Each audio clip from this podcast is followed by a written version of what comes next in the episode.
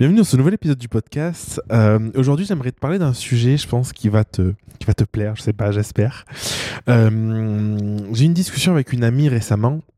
Elle me demandait euh, comment je fonctionnais pour euh, vendre mes offres, quel était le process un peu derrière, euh, mes offres de coaching ou mes offres la Grau Academy, tout ça, quel était le process derrière dans, dans les échanges que j'avais avec les personnes. Et, euh, et c'est un truc, je pense que c'est euh, ça, ça va être utile parce que peu importe ton métier en réalité, euh, si t'es coach, euh, formateur, c'est d'autant plus vrai, mais même que tu sois graphiste, photographe, peu, peu importe, en fait, c'est un truc qui est central, c'est un truc qui est fondamental. Et, euh, si t'as du mal à convertir, ou si t'es pas hyper à l'aise dans, euh, dans les échanges, ou si tu vois que, que c'est ça a tendance à être un peu creux et qu'il se passe rien, bah, du coup, cet épisode va, à mon avis, euh, vraiment beaucoup t'aider.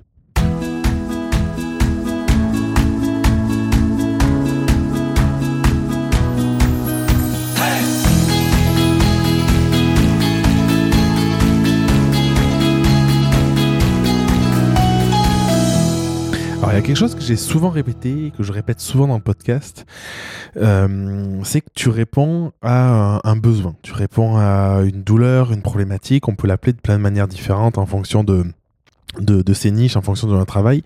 Ça veut dire quoi? Ça veut dire que quelqu'un qui va venir vers toi, qui fait la démarche de venir vers toi, euh, a priori, c'est qu'elle a un besoin, euh, qu'elle exprime pleinement ou pas et, euh, et qu'elle a commencé à percevoir, au moins en partie, que euh, toi ou ton offre pouvait y répondre.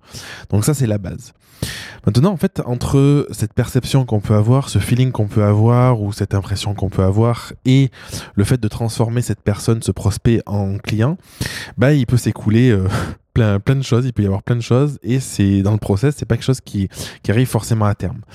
Et euh, du coup, j'aimerais bien te partager aujourd'hui moi mon process, celui que j'utilise, et, euh, et, et je pense celui qui est le, le, le, plus efficace, en tout cas, je vais rester dans les grandes lignes parce que tu, tu, enfin, tu, tu vas voir, mais celui qui est le plus efficace parce que c'est celui où tu vas mettre ton prospect au centre, euh, au centre en fait. Et euh, souvent ce que je remarque, c'est que beaucoup de personnes font l'erreur quand ils ont quelqu'un au téléphone, ou même des échanges par mail, peu importe, mais là je vais te parler plutôt d'échanges de, de vive voix en visio au téléphone, de balancer leur offre. Ah ben mon offre elle comprend ça, ça va faire ça, il euh, y, a ça dedans, ça se passe beaucoup de comment, tu vois, le comment, comment, comment, comment. Et pourquoi c'est une erreur C'est que les personnes, en fait, ils n'ont pas besoin euh, forcément de savoir le comment.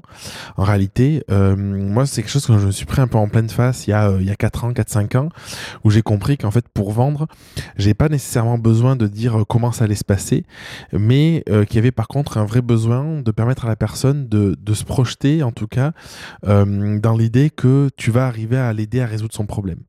Et du coup, pour arriver à l'aider à résoudre son problème, la première étape, c'est de savoir quel est son problème. Et souvent, dans un échange, ce qu'on va faire, c'est qu'on va avoir tendance à beaucoup parler on va avoir tendance à, à, à blablater, à, dé, à, déblatérer tout un tas de trucs. Souvent parce qu'on manque de confiance, parce que ça nous rassure, parce qu'on se dit bon ça au moins c'est dit, euh, euh, voilà la personne elle sera au courant.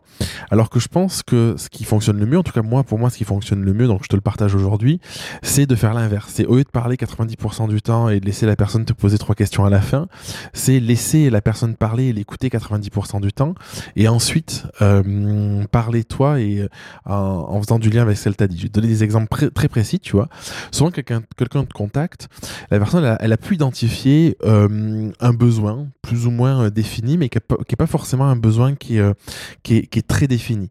Et du coup, si tu as juste un échange de « Allez, salut, bah, ok, qu'est-ce qui t'attire dans mon offre ?» et que la personne te dit bah, « Je veux me faire coacher parce que j'ai du mal à vendre, à vendre mes offres. » Tu veux dire « Ok, bah, c'est cool, mon offre, elle fait ça. Bah, ça coûte 5000 euros. Ah bah oui, bah, c'est trop cher, au revoir. » tu vois. Alors que si tu as un processus où tu permets à la personne de vraiment exprimer pleinement ce qu'elle a exprimé en la questionnant. Ok, bah, pourquoi tu as du mal à vendre?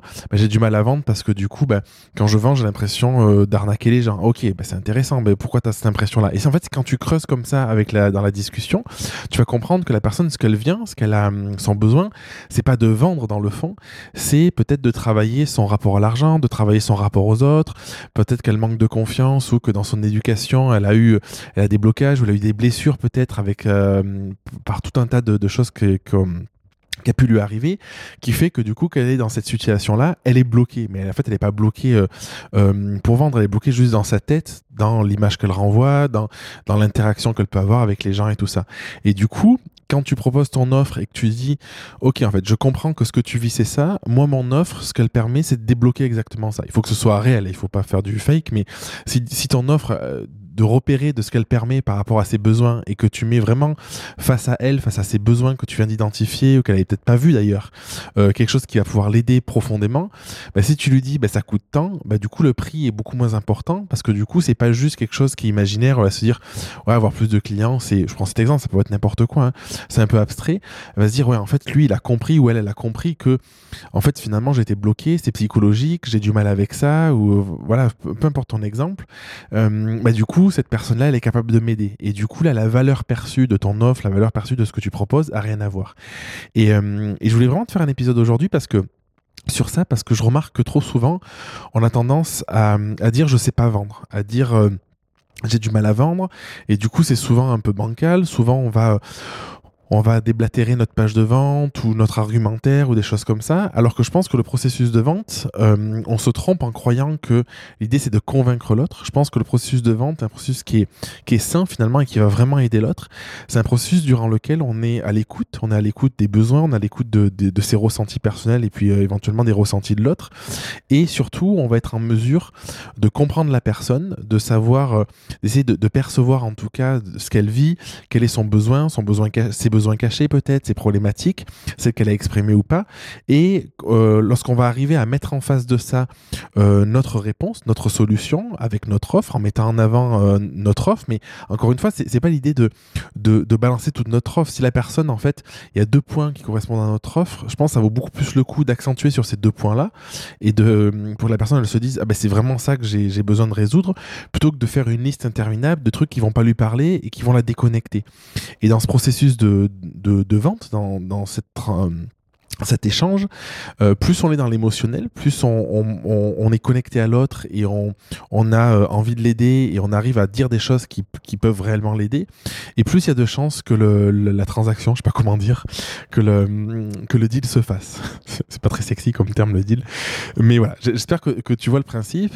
Et, euh, souvent on, pense qu'on sait pas vendre, alors que ce, ce qui se passe, c'est qu'on est trop dans le mental, on est trop dans le contrôle, on est trop dans la peur de dire il faut que j'annonce les dix thématiques de mon programme il faut que, que je liste euh, ci ou ça, ou comment ça se passe, est-ce que c'est euh, en présentiel, pas en présentiel, des choses comme ça.